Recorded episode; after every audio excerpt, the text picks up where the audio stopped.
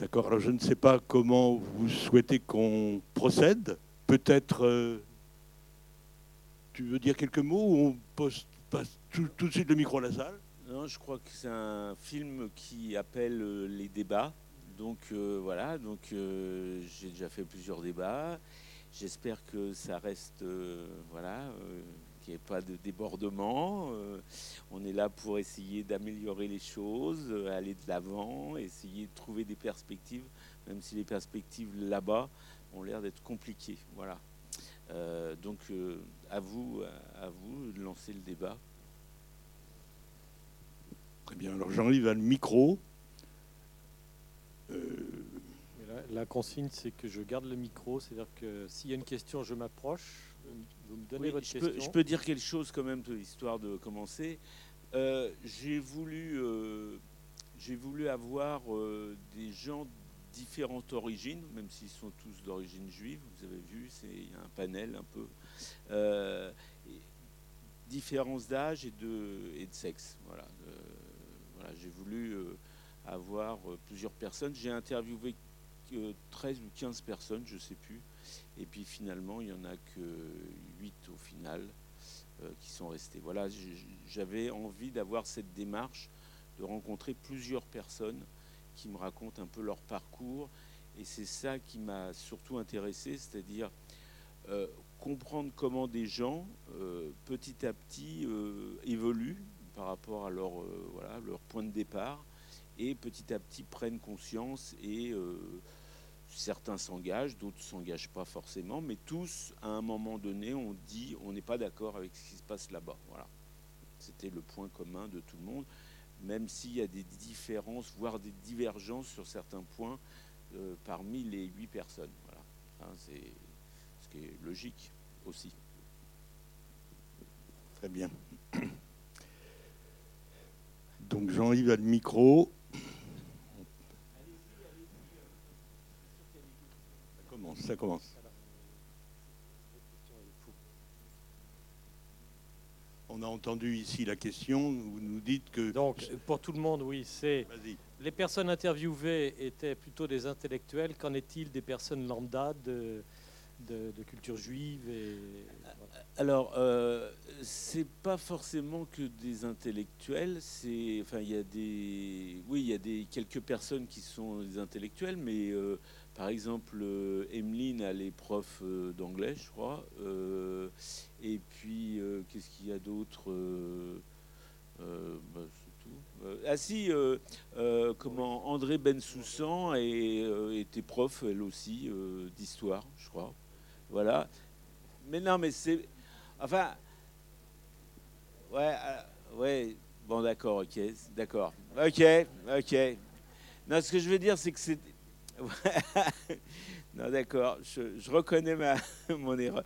Non, ce que, ce que je veux dire, c'est que j'ai pas cherché, en tous les cas, des gens, des personnalités, uniquement des personnalités, parce qu'il pouvait y avoir des personnalités. Je voulais avoir des gens euh, qui ont dit des choses à un moment donné dans, voilà, dans cette, euh, voilà, par rapport à cette situation. Après, euh, j'ai j'ai pas cherché cette différence sociale, c'est vrai, je reconnais. Mais pour moi, ce qui était le plus important, c'était de montrer cette variété et montrer des gens qui, à un moment, ont dit euh, on n'est pas d'accord. Voilà, c'était ça. Et c'est vrai que c'est vrai qu'il y, a- plusieurs personnes. C'est aussi c'est aussi compliqué de chercher euh, beaucoup de gens voilà, euh, qui veulent s'exprimer. En plus, sur ce sujet, il y a des gens qui voulaient pas. J'ai eu des refus hein, quand même. euh, voilà, il y a des gens qui n'aiment pas. euh, il y a eu des gens qui disaient euh, aussi euh, on est d'accord, mais on ne veut pas le dire. voilà, il y a des gens, je ne sais pas si vous avez vu à la fin, il y a, plein de gens qui ont aidé le film, puisque le film n'a pas eu de financement. Il n'y a pas eu de réelle production, il n'y a pas eu de, Voilà, je fais des diffusions comme ça grâce à des associations comme la FPS, voilà, ou d'autres. Et, et, et qu'est-ce que je voulais dire? Je ne sais plus. à Je- propos je du suis bien- financement Oui, dans la liste des gens, il y a des. Voilà, c'est ça. Dans la liste des gens, il y a euh, des gens, il y a juste leur prénom. parce qu'il ne voulait pas, euh, parce qu'il y a la famille, parce que ce que dit un moment euh, Karen Akoka, a dit, bah voilà, on n'en parle plus dans la famille parce que ça pète, quoi. Hein. et ça, c'est une réalité. Moi, je me suis fait traiter de traître, par exemple, par deux personnes de ma famille. moi, je ne me sens pas traître, je suis droit par rapport à mes idées. ils les ont toujours su, mais il y a ces idées-là qui sortent, voilà. Et donc je cherchais, cherchais éventuellement, essentiellement des gens comme ça. Et l'aspect social était secondaire pour moi. Oui.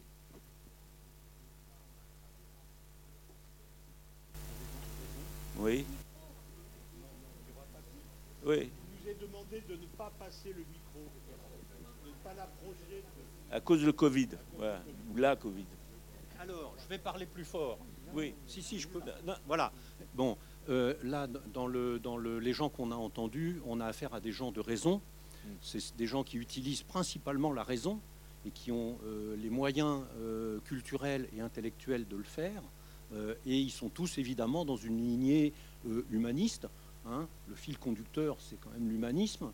Mais donc du coup, est-ce que des gens qui ont moins de moyens intellectuels et qui, ou qui seraient plus dans la passion, euh, ceux qu'on a vus par exemple dans les manifestations, euh, est-ce que ces gens-là aussi, euh, si on leur donnait la parole, qu'est-ce qu'ils diraient quoi mais, mais il y a des gens qui ont des raisonnements qui ont de la haine. je vais dire au niveau. Ben oui, mais c'est un, oui, mais c'est un raisonnement. Non, mais c'est une idéologie, c'est un raisonnement. Ben oui, non, mais c'est aussi des raisonnements. Enfin, comment dire euh, moi, je ne fais pas une séparation, si vous préférez, alors, entre des gens de raison. D'ailleurs, je ne sais pas trop ce que ça veut dire, des gens de raison. Voilà, personnellement.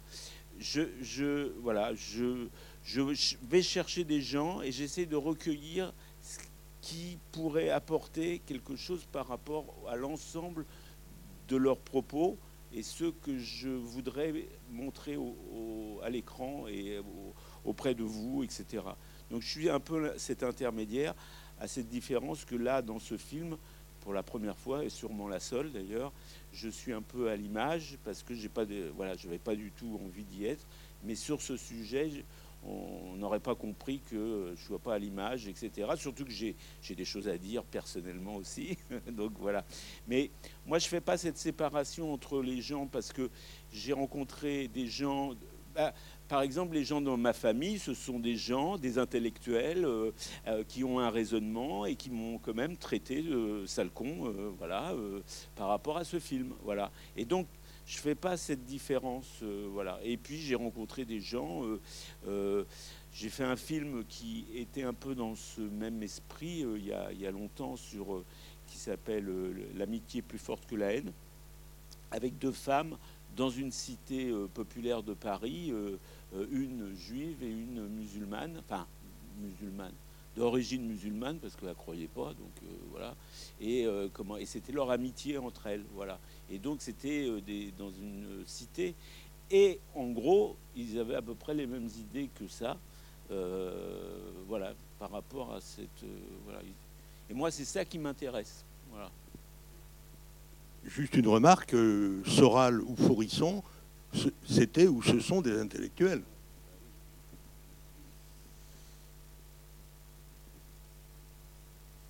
Oui. Ah.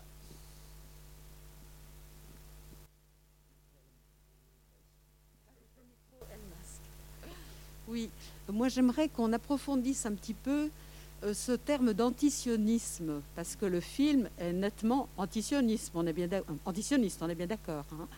Alors je trouve qu'il y a deux sens dans le mot, c'est-à-dire qu'il euh, y a l'État d'Israël, son existence, pourquoi il s'est formé, c'est une longue histoire, et puis la politique israélienne.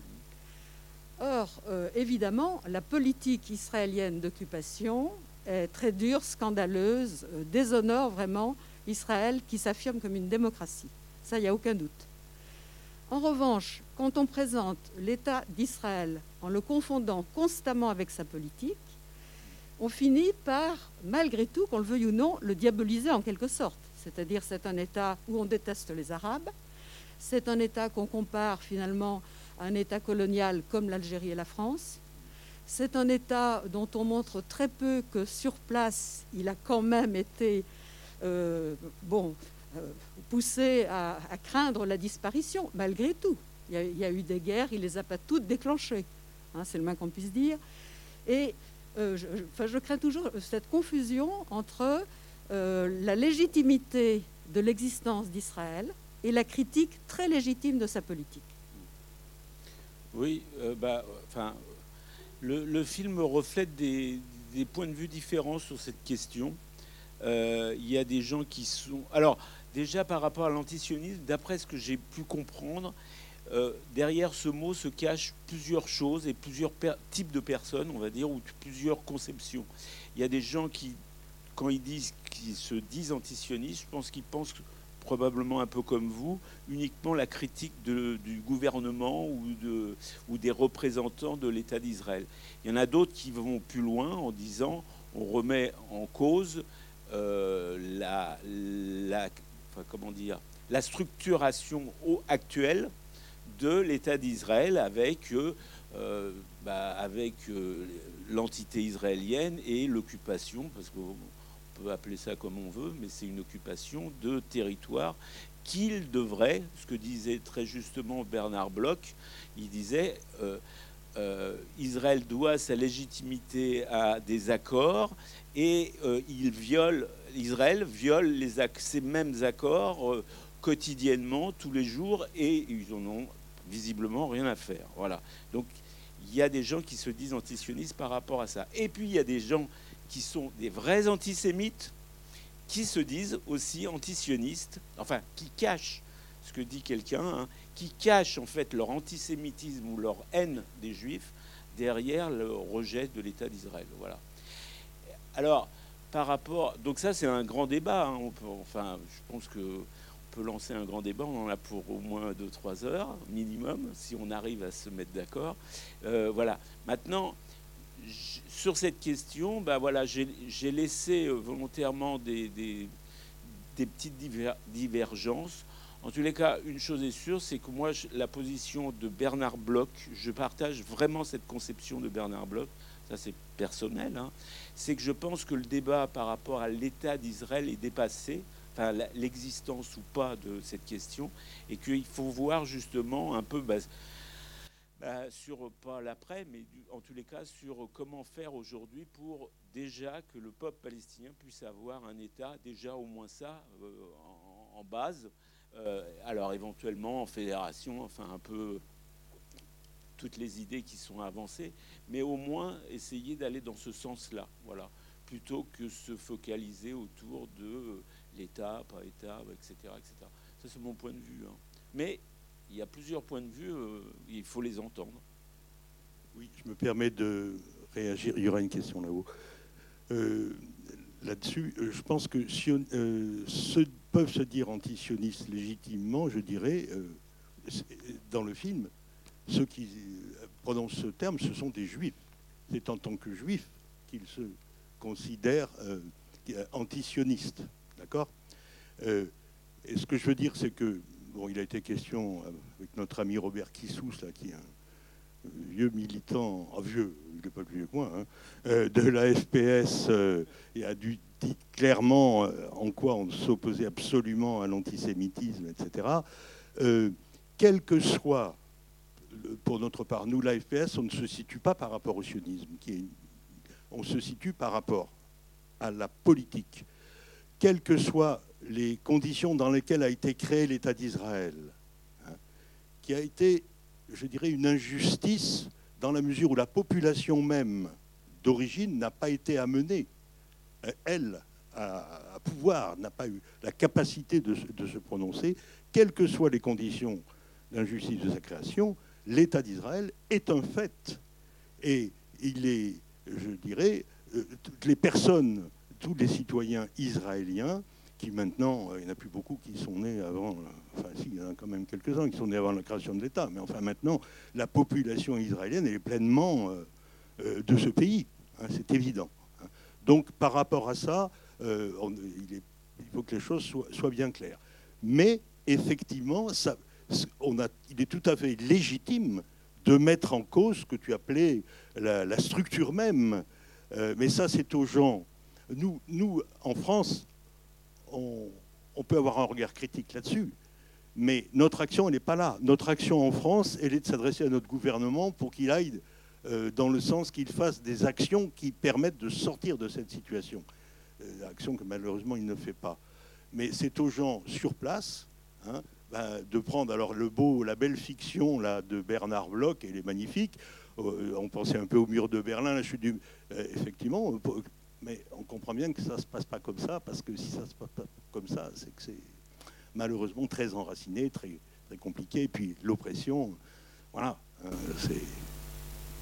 Juste euh, avant de passer le, micro, je voulais rajouter une petite chose, c'est-à-dire que plutôt que d'aborder les choses toujours sous l'angle juif ou arabe, etc., c'est dit dans le film, je pense qu'il faut prendre l'angle politique, de façon à effectivement regarder quel, est le système en place, qu'est-ce qu'ils font, c'est quoi ces politiques, c'est quoi la, justice par rapport aux gens qui vivent là. Hein, euh, quelles sont leurs conditions. Si on en reste autour toujours, est-on juif euh, ou anti-juif ou arabe ou anti-arabe, c'est clair que ça tourne, ça tourne en rond depuis plus de 70 ans. Ah bah, ce qui est clair, c'est que c'est pas un, enfin, ce qui se passe là-bas, c'est pas euh, un, problème de religion ou mmh. de voilà, il y a une histoire de justice, de droit et de et de peuple. Mmh. Voilà, donc ça c'est clair. J'avais une question, mais juste pour réagir du coup là-dessus sur ce qui était dit euh, juste avant. Euh, en fait, je suis pas forcément d'accord sur cette idée-là qu'en fait c'est pas si important que ça de se poser la question de la légitimité ou pas de l'État d'Israël à la base, parce que pour moi, il y a une colère qui est légitime de la part des Palestiniens et qui est légitime parce que c'est comme si il y avait un pain au chocolat, qu'on arrive, on partage le pain au chocolat en deux sans demander à celui qui l'avait à la base, et on dit maintenant, on se pose plus la question de savoir à qui était le pain au chocolat à la base. Enfin, il y a quand même un truc où je me dis que la colère, elle sera toujours là, et que tant qu'il n'y aura pas une reconnaissance qu'à la base il y avait une injustice, et que c'est Enfin, un fait que l'État d'Israël est là maintenant. Mais par contre, il y a, pour moi, la reconstruction passera par une reconnaissance de cette injustice-là à la base. Donc en fait, ça reste important quand même de continuer à se poser cette question-là, parce que tant qu'on ne reconnaîtra pas cette injustice, pour moi, on ne pourra pas reconstruire sur des bases solides. Il y aura toujours une rancune, une rancœur, une colère d'un côté, et il y aura une non-écoute. Donc ça, c'était juste pour la réaction là-dessus. Et, euh, je voulais juste réagir du coup sur le film en, général, parce que moi, ce qui m'a vraiment plu, c'est vraiment aussi la partie du début, avec cette question des racines juives, euh, un peu de ce qu'on appelle en psychologie les fantômes, les cryptes, de ce qui est transmis aux générations d'après par, rapport euh, à la, par rapport à la Shoah. Et moi, je sais que dans ma famille, il y a des origines juives et qu'il y a une sorte de d'omerta, on n'en parle pas, faut pas le dire. Et, et je pense que c'est hyper important en fait que ça, ça puisse, cette parole-là, elle puisse se libérer, en fait que, bah voilà, en fait, on puisse, euh, comment dire, bah dire qu'on a ces racines-là et en fait qu'on puisse avancer avec ces racines-là plutôt que de dire non, ces racines-là, on n'en parle pas parce qu'elles sont trop noires, elles sont trop sombres. Donc euh, merci pour ce film-là parce que ouais, ça, ça fait beaucoup de bien d'entendre ces paroles-là aussi.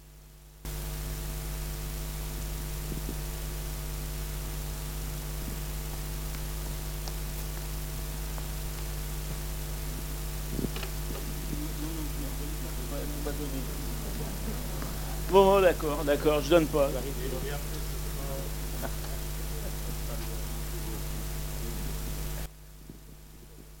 Oui, moi, moi j'ai, je reviens à la scène où on démontre d'une façon précise la relation entre, enfin la connivence, j'allais dire, entre l'État d'Israël et l'extrême droite à travers Marie, Marie Le Pen et avec Orban en Hongrie. Ça, c'est une chose. Mais ce qui se passe, il faut penser une chose qui se passe depuis quelques mois, voire quelques années. C'est la relation d'Israël avec certains pays arabes. Avec, par exemple, l'Émirat arabe. Il se passe des choses avec l'Émirat arabe qui devient vraiment un cow-boy pour l'instant dans le Moyen-Orient et qui risque d'être un cow-boy euh, planétaire, qui est en train de avec l'armement, etc. L'Arabie, dernièrement, enfin ces jours-ci, il y a des manœuvres militaires israélo-émiratis. Il y a les Émirats arabes, il y a l'Arabie saoudite. Voyez l'exemple de, des pays démocrates. avec qui Netanyahou et le gouvernement actuel va dans le, même sens. Ne parlons pas du maréchal Sissi en Égypte. On passe en Libye. Le maréchal, euh, je ne m'appelle pas, Haftar, il est en train de négocier la reconnaissance, enfin, euh, ce qu'ils appellent la normalisation avec l'État d'Israël. Le Soudan, juste après le coup d'État militaire, on a fait la pression, parce que c'était un pays qui était sous embargo américain. Les États-Unis, ils ont annulé cet embargo comme résultat, de l'autre côté, c'est la relation avec Israël.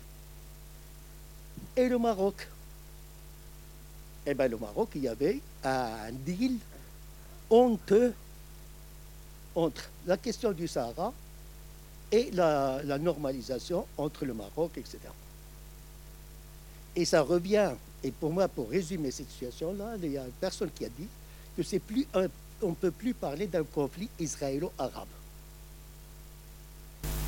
Autant il y avait des années, des années, on ne disait même pas euh, conflit israélo-palestinien, c'était les Arabes parce qu'on ignorait les Palestiniens. Mais maintenant, c'est un conflit qui est entre les gens qui sont pour la justice, pour le droit, et de l'autre côté, qu'ils soient arabes ou non, et qui sont dans cette, euh, euh, dans cette colonisation à travers.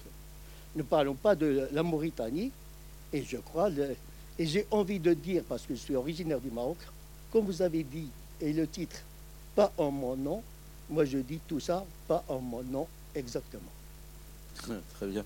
Euh, euh, oui, moi je, suis- assez d'accord avec ce que vous avez dit, mais c'est vrai que là, j'ai insisté sur l'aspect euh, français, hein, euh, et avec cette, ce malaise complet qui existe aujourd'hui, avec ces glissements euh, incroyables entre Bon, cela dit, euh, aujourd'hui, euh, Zemmour est un, bon représentant de cette haine, à mon avis. Ce glissement entre des gens qui se disent comment, de, la communauté juive, qui s'allient, comme la LDJ, qui s'allie directement avec l'extrême droite la plus violente. Et ça, c'est quelque chose qui est peu connu et qui est gravissime parce que c'est un glissement global sur les extrêmes. Bon, cela dit, euh, il reflète aussi un glissement de toute la société française, il me semble, euh, malheureusement. Euh, mais il existe et de plus en plus fort par rapport à cette question. Voilà. Et par, rapport à. Il y avait quelque chose je voulais dire. Bon, je ne sais plus, ça reviendra. Parce que. Il y a plein d'idées quand, quand les gens parlent, il y a plein d'idées qui arrivent dans la tête et puis on se dit ah tiens je voudrais dire ça puis bon j'ai oublié c'est pas grave.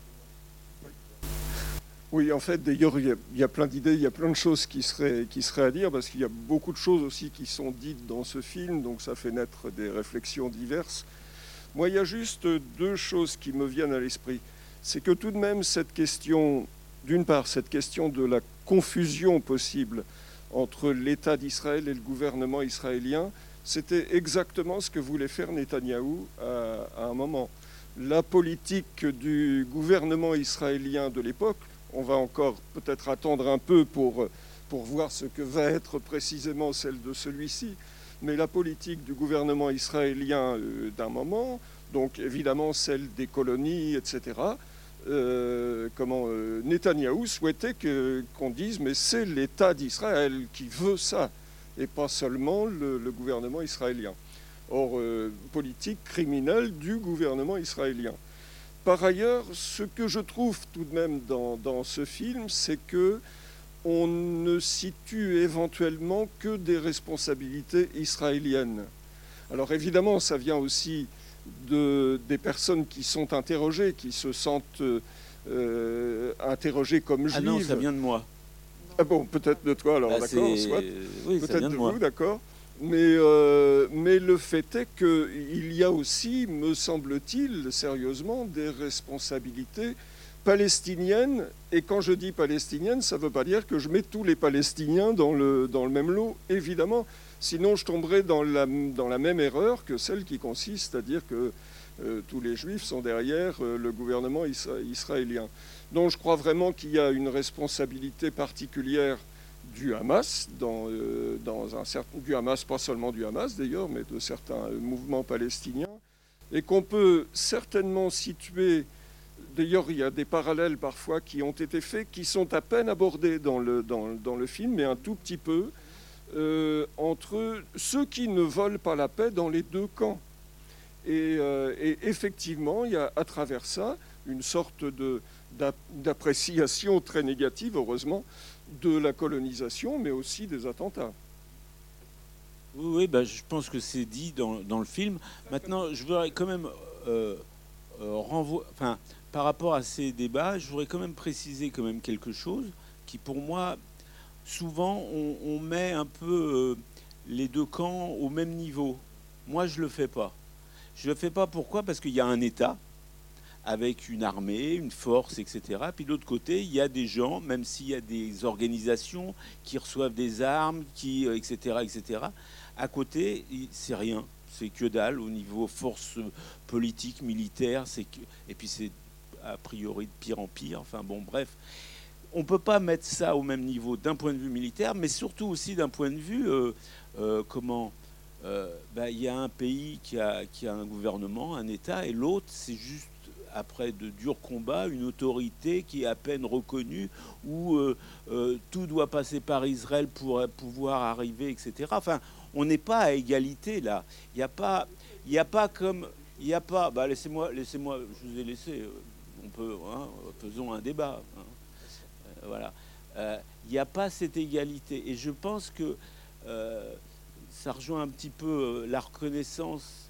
Enfin, c'est vrai que tant que, pour l'instant, il me semble, tant que au sein d'Israël, les Israéliens ou les forces israéliennes ou peut-être un jour un, gouvernement, on ne sait pas, euh, euh, reconnaît euh, son engagement, ses problèmes, etc., par rapport, enfin sa politique par rapport aux Palestiniens, ben, ça sera le début de quelque chose qui pourra être au moins durable dans l'avenir. Voilà. Mais c'est vrai que moi, il y a, y a quand même, y un, il y a quand même un peuple qui n'a pas un État, quoi.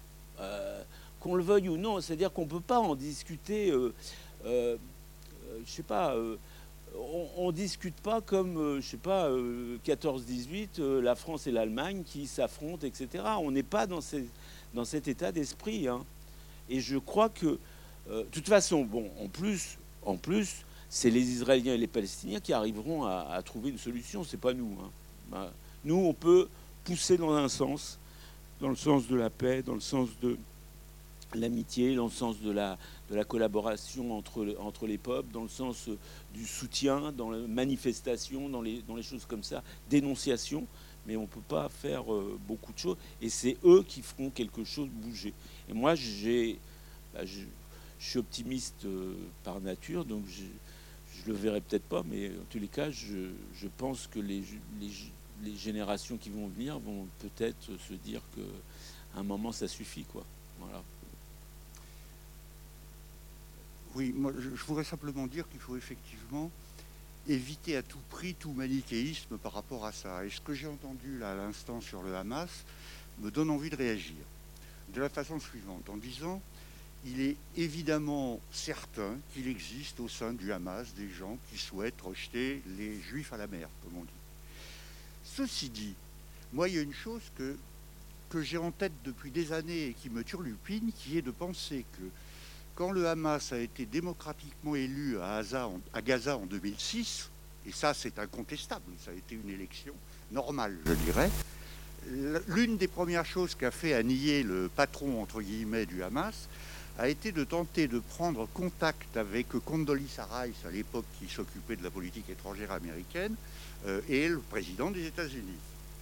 Euh, pour ce faire, ils ont eu l'aide euh, d'intellectuels juifs américains qui ont porté, si j'ose dire, le, le courrier d'Annihilé auprès de Condoleezza Rice et du président. Il n'y a jamais eu le moindre début de réponse. Tout s'est passé comme si il y avait absolument besoin d'avoir un ennemi à combattre. Voilà en tout cas l'analyse que je propose. Une deuxième chose maintenant, par rapport à cette question de savoir si on parle de la population israélienne ou du gouvernement israélien. Euh, il me semble que je voudrais simplement citer un fait. Euh, il y a quelques années, je ne sais plus le dater exactement, mais il y a des gens dans la salle qui pourraient le faire, euh, un soldat de Tsahal, franco-israélien, a abattu froidement un Palestinien qui était au sol, blessé, d'une balle dans la tête, parce que bon, il fallait bien régler le problème rapidement. Ce type est évidemment passé en procès. Il a été gratifié de huit mois de prison, ce qui est un peu dérisoire, me semble-t-il, par rapport à ce qui s'est passé. Mais surtout, s'il a bénéficié de si peu de prison, c'est parce que je me souviens très bien de sondages qui avaient eu lieu en Israël à l'époque et qui disaient que, je me souviens, j'ai plus les chiffres précis, mais au minimum 60% de la population soutenait son geste. Ce qui veut donc dire qu'il y a manifestement en Israël un, raidissement de la population, un racisme qui se développe et qui est évidemment insupportable et sur lequel Israël devra travailler de toute façon. Voilà, je m'en reste là. Pour, pour, aller dans votre sens, euh, moi j'y ai été une fois, vous avez vu que j'y suis pas retourné, je suis pas prêt d'y retourner d'ailleurs. Euh, mais moi, c'est ce racisme-là, j'ai pas pu le supporter, mais vraiment, c'était insupportable quand on est avec quelqu'un qui est à côté et qui dit non mais regardez attention il y a les Arabes qui passent non mais ça veut dire quoi? Enfin euh, oui, il y a des, oui, il y a des, Arabes en Israël. Oui, euh, oui, tout autour euh, d'Israël, il y a des Arabes. Oui, et alors, voilà, partons de cette idée-là. comment? Mais c'était insupportable. Et puis les propos, les propos dès qu'on commence à gratter, bah on est, on est, euh, on est dans la même haine qu'on peut retrouver ici euh, dans certains endroits où euh, la haine de l'arabe ou du noir fait est, entre guillemets naturelle. Et ça, c'est franchement insupportable. Surtout des gens qui sont issus eux aussi de répression et de massacres et de génocides violents. Voilà. Et donc quelque part, c'est voilà, c'est personnellement c'est insupportable. Voilà. Et d'ailleurs je ne sais pas si un jour on m'invite là-bas pour présenter ce film. Euh, je ne sais pas si j'irai. Je voudrais, rajouter que, bien sûr, en Israël, on a aussi des Israéliens qui, euh, qui protestent contre cette politique et qui disent que c'est ça qui va les amener à la catastrophe si ça continue comme ça. Bien sûr, on a les, mères qui voient leurs enfants partir à l'armée, qui disent on perd nos enfants, l'ogre nous les mange. Ils reviennent, ils sont complètement euh, psychiquement, si c'est pas physiquement, mais psychiquement détruits. Donc bien sûr, il y a, une société qui, a aussi une part, qui voit lucidement ce qui se passe. Mais il ne faut pas nier le fait qu'aujourd'hui, dans l'évolution que, l'on constate, il y a une majorité en Israël du côté, des Juifs, parce qu'on a bien vu au mois de mai avec les, quartiers palestiniens qui se sont soulevés, mais du côté des Juifs, c'est on ne veut pas entendre parler de ces questions-là, et euh, on laisse faire, et on laisse faire parce que ils nous, ils nous disent qu'ils nous mettent en sécurité, on fait le mur et finalement on a moins d'attentats. Et puis voilà. Et on, ne veut pas regarder plus loin. C'est dit dans le film, hein. on ne veut pas voir. Bon. J'arrive.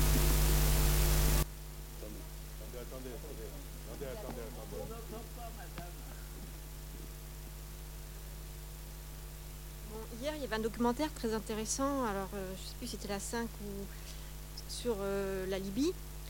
Et en fait, il s'avère que c'est très très complexe parce qu'il y a différents intervenants, la Russie, la Turquie, euh, les Émirats, euh, les Américains. Et là, c'est pareil. Vous parlez que c'est entre les, Israéliens et les Palestiniens que ça va se régler, mais non, c'est pas possible. Après, il y a, il y a, des intervenants à l'arrière, il y a des gens qui tirent des ficelles aussi, et puis les vendeurs d'armes, etc. Donc, je pense que on n'est pas sorti. Oui, ben, attendez, là-dessus. Euh, oui, évidemment. Les vendeurs d'armes, sauf que les vendeurs d'armes euh, pour Israël-Palestine, c'est pas le truc principal. Ça l'a été longtemps, mais maintenant il y a une industrie israélienne de l'armement qui est extrêmement forte, et puis il y a une aide américaine incommensurable. Euh, voilà, il y, a, tout ce qu'il faut. À côté, par contre, non. bon, ce que je veux dire, alors, on pourra revenir peut-être sur le film, mais je voudrais pas que ça passe que ça soit évacué parce que certains d'entre vous vont partir, on a fait allusion au fait que Netanyahou n'est plus au pouvoir. C'est effectivement important et positif, je dirais, pour les Israéliens qui ont perdu un voyou qui était à la tête du pays. OK. Mais, le nouveau gouvernement, il, est dans la même politique. Il est dans la même politique et il y a un fait extrêmement grave qui vient de se produire le 22 octobre. Ministre de la Défense, qui s'appelle Benny Gantz, qui était le centriste, l'homme qui devait succéder Netanyahu si ça avait marché, bon, qui est dans la nouvelle coalition, a décrété terroriste six grandes ONG palestiniennes. Parmi ces six grandes ONG, il y en a une, seule que je citerai, qui s'appelle Al-Haq, euh, la, justice.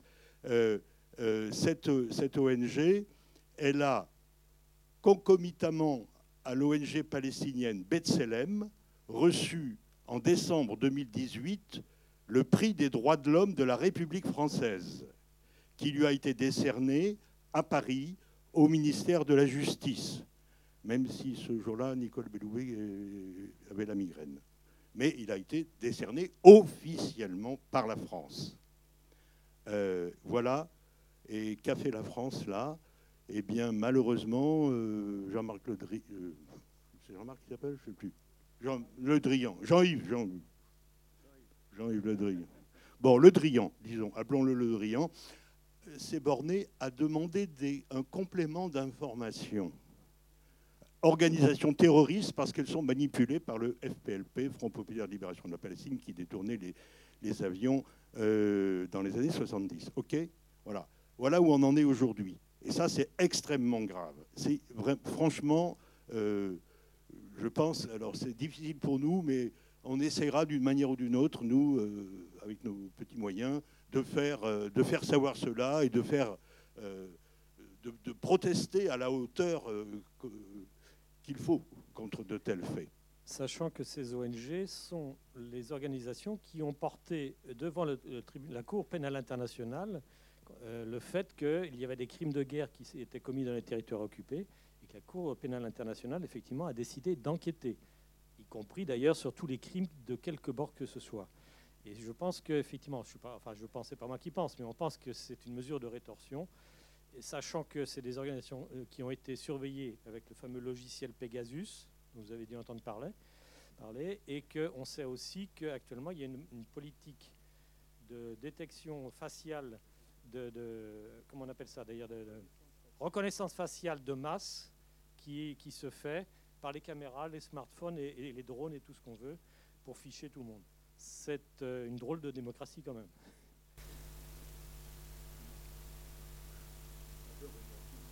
Oui.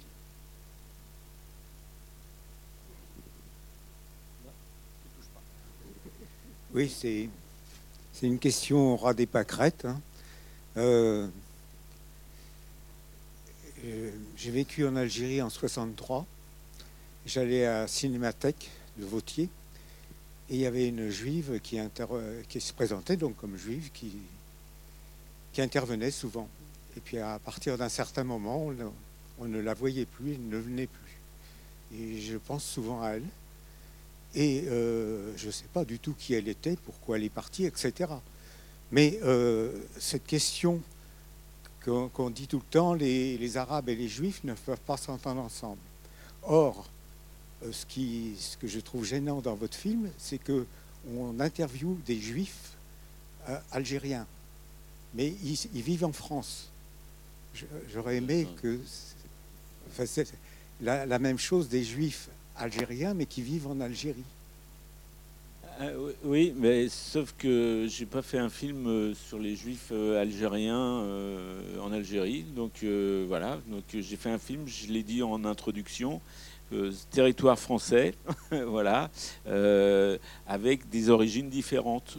Voilà, donc euh, André Bensoussan, elle est, elle est, comment, elle est née en Algérie, elle s'est engagée auprès du FLN, comme elle l'a raconté, pour la paix, tous les cas, elle a risqué des choses, voilà, dans son combat.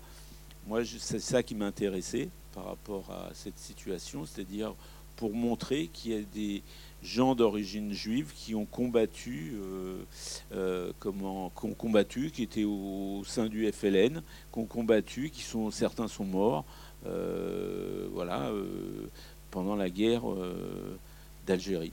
Voilà, et ça c'est ça qui m'intéressait, et surtout quand aujourd'hui elle dit elle aussi en mon nom, parce que on peut évoluer mal des fois. Voilà. Donc, mais mon film, il est resté, il est, voilà, enfin, encore une fois, ça serait peut-être intéressant de savoir s'il reste beaucoup de juifs en Algérie, ce que je ne sais pas. Je ne sais pas s'il en reste beaucoup. Et puis, qu'est-ce qu'ils pensent, comment ils vivent, etc. Je ne sais pas du tout. Il faudrait faire un. Oui, ça, peut être un très bon film, mais c'est un autre film. Oui, éventuellement.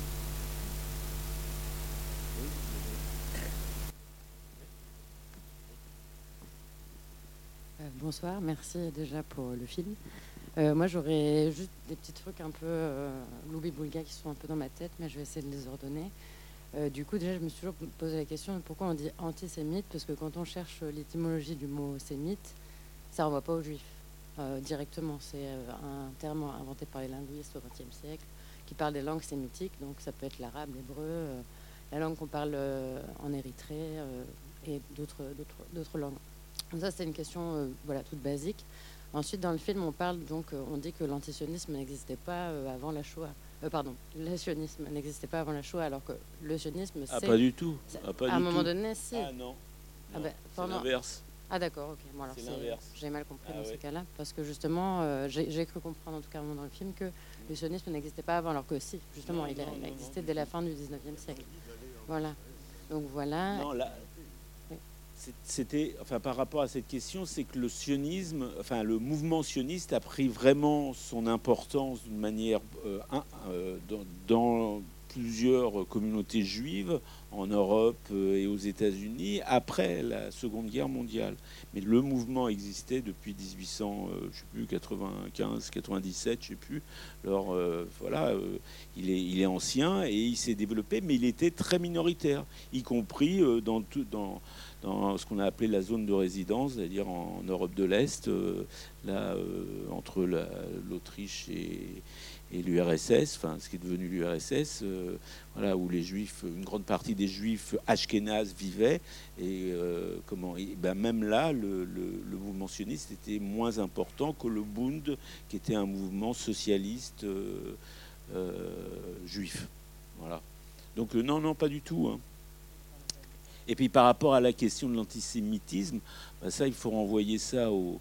Bah, c'est historique, euh, c'est euh, bien sûr, ça, ça renvoie à d'autres choses. Mais bon, euh, voilà, c'est un mot qui a été accepté historiquement petit à petit, et donc du coup, on continue à l'utiliser. Il faut. Enfin, pour changer de mot comme ça, il faut un. il faut. Oui, oui, mais bon, il a sa spécificité aussi voilà, parler de, la haine des juifs en général qu'on a attribuée à l'antisémitisme, euh, c'est vrai que c'est une spécificité euh, euh, de, racisme, d'un certain racisme.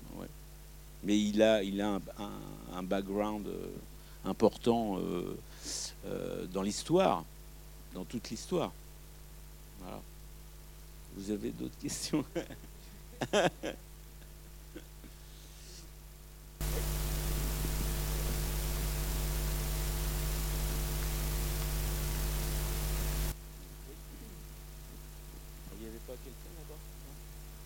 je, crois qu'aucun de nous n'aime entendre euh, euh, tu n'es pas d'ici, tu nous plais pas, euh, tu n'es pas chez toi.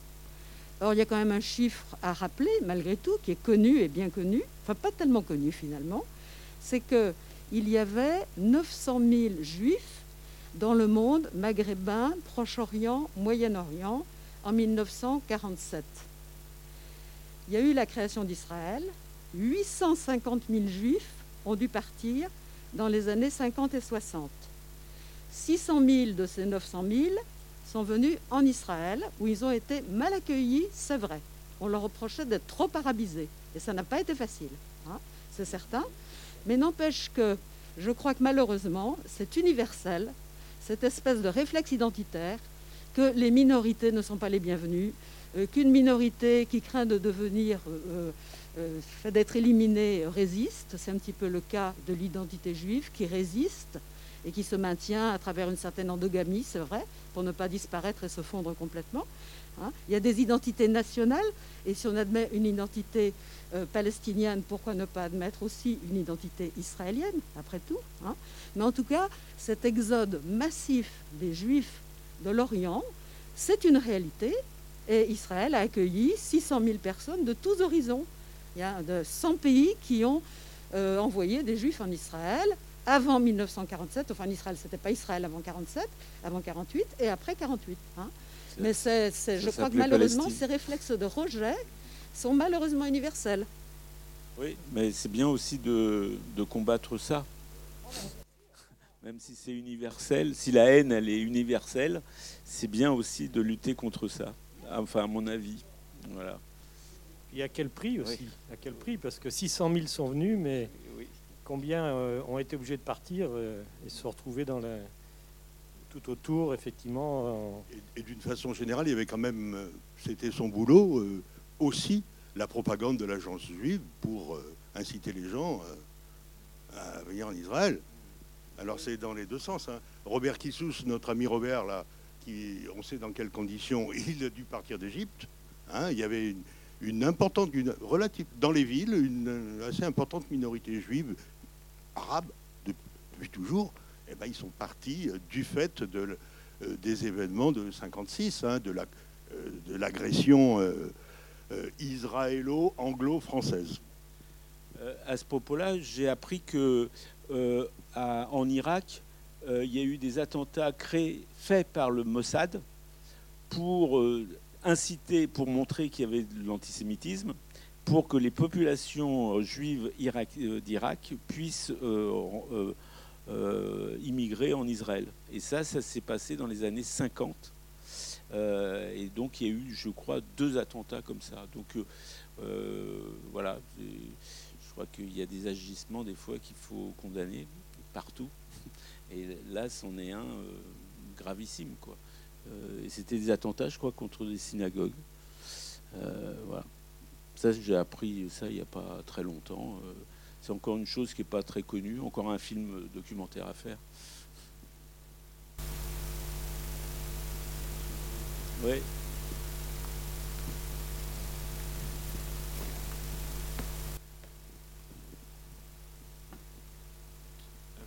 Merci. Euh, juste euh, par rapport à ça, euh, ce que je trouve intéressant dans ce, qui est dit là, même si je ne suis pas du tout d'accord euh, dans le fond, c'est plutôt qu'il y a une souffrance qui n'a pas été assez écoutée. Et donc en fait, il y a comme une sorte de sensation un peu d'injustice, et en fait qui est toujours là. C'est-à-dire qu'en fait, c'est comme si l'État d'Israël était une réparation par rapport à tout ce que les Juifs avaient vécu, et qu'en fait, bah, ça en devient une identité. Et je trouve que le problème, il est là, dans cette non-écoute pour l'instant de la souffrance des générations qui, sont, qui ont succédé à la Shoah. Et en fait, tant que cette souffrance-là n'est pas écoutée, il y a une sorte de repli identitaire euh, bah, destructeur euh, autour d'Israël. Et en fait, je pense que ça doit passer par, dans des pays comme le nôtre, par une écoute de cette souffrance-là, même dans des générations qui n'ont pas connu finalement la Shoah, pour limiter cette propagande, entre guillemets, autour de, l'État d'Israël. Mais cette souffrance, elle est assez reconnue quand même, il, il me semble qu'il y a, enfin, je sais pas, en Europe, euh, aux États-Unis, il y a des musées, il y a des, il y a des, il y a des commémorations régulières. Euh, les États euh, commémorent ce génocide. Il y a, enfin, je pense qu'une grande part, il y a une reconnaissance. C'est enseigné dans les écoles. voilà, c'est plus enseigné que la conquête coloniale française et euh, les, massacres dans les colonies. Donc il y a, effectivement une... Maintenant, c'est vrai qu'il y a une... Peut-être il y a, quelque chose au niveau de... Voilà, d'une certaine souffrance ou d'une peur qui, reste. Euh, mais bon, c'est pas dans la peur de l'autre qu'on peut avancer. C'est dans l'ouverture. C'est dans l'ouverture. C'est dans la rencontre avec l'autre. Sinon, un peu ce que dit euh, Karen Akoka. Karen Akoka a dit quand on vient en Israël, ça c'est important comme phrase, quand on est juif et on, arrive en Israël, on vit dans un monde et on ne côtoie pas les Palestiniens. Et faire l'effort d'aller de l'autre côté, c'est quelque chose qui, arrive très peu, d'abord, c'est ce qu'elle raconte cas, et qui est, euh, voilà, qui est euh, euh, quelque chose de, voilà, qu'il faut aller vers l'autre pour essayer de comprendre leur situation. Donc le, côté aussi souffrance, il faut bah, le partager finalement, voilà, de manière à en faire quelque chose de plus, voilà, plus, plus positif. Et politiquement, je pense qu'il y a aussi une chose à laquelle il faut faire attention et remarquer, c'est que si vous prenez par exemple Trump, si vous prenez euh, tous, les, tous les, populistes du même acabit, Netanyahou euh, en particulier, euh, ils ont, instrumentalisé ça. C'est-à-dire que c'est la course à la victime, à victimisation. Je suis plus victime que d'autres, et voilà. Et c'est une. Il faut voir comment ça, peut être utilisé par ces groupes. Moi, je voudrais peut-être dire deux choses si je s'il m'échappe pas en cours de route. Euh, euh, là, ben ça y est, non, je voulais dire que dans le film, on voit à un moment l'express, je ne sais plus qui dit ça, c'est peut-être Esther Benbassa, je ne suis pas sûr, ou Ronnie Broman, qui dit le fait aujourd'hui de laisser sans réaction, de tolérer sans s'y opposer fermement, euh, la politique d'Israël, etc., ça contribue à alimenter l'antisémitisme. Hein, ça contribue à ancrer dans, la tête des gens ah bah oui, mais les juifs, de toute façon, ils sont trop forts. Hein, c'est bien la preuve, vous voyez, il n'y a, rien, a rien à faire. Et nous, on est, vraiment dans. On s'oppose complètement à ça. On n'est pas, sur cette base-là. Et euh, pour combattre les racismes, tous les racismes, dont l'antisémitisme, puisqu'il faut bien l'appeler comme ça, voilà, il faut être sur des positions de principe euh, universelles. C'est un combat universel. Ça, c'est très important. Oui, bien sûr. En fait, et je pense que je me suis mal exprimé. Moi, c'était pas du tout une victimologie en fait que, que, je que je proposais. C'est parce que bah, moi, je suis en psycho et du coup, on travaille beaucoup sur l'aspect transgénérationnel. Donc, en fait, c'est vrai que moi, c'est justement ça qui m'intéressait, c'était de voir en fait euh, comment en fait les générations qui suivent, donc ma génération à moi, sont impactées par toute l'histoire de la Shoah et non pas dans qu'est-ce qui s'est passé réellement, mais comment ça se rejoue un peu dans l'inconscient en fait de notre génération à nous et comment en fait on est à l'écoute de cette de, ce qui se joue en fait euh, dans cette génération là quoi. Voilà. Mais après c'est peut-être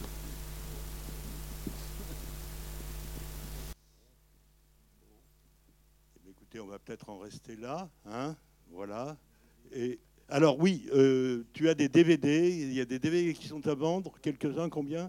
20 euros. 20 euros. Pas cher. Pour les fêtes. Voilà. Et puis si vous êtes intéressé par notre association, la FPS, eh ben, on a une table là, laissez-nous vos coordonnées, euh, euh, voilà, on vous écrira et, et on a besoin de, on a besoin d'être nombreux, on a besoin d'être forts pour justement travailler en France dans la direction que nous voulons tracer, celle de la justice et du droit. Et pour votre information, pour votre information, nous étions plus d'une centaine ce soir. Voilà.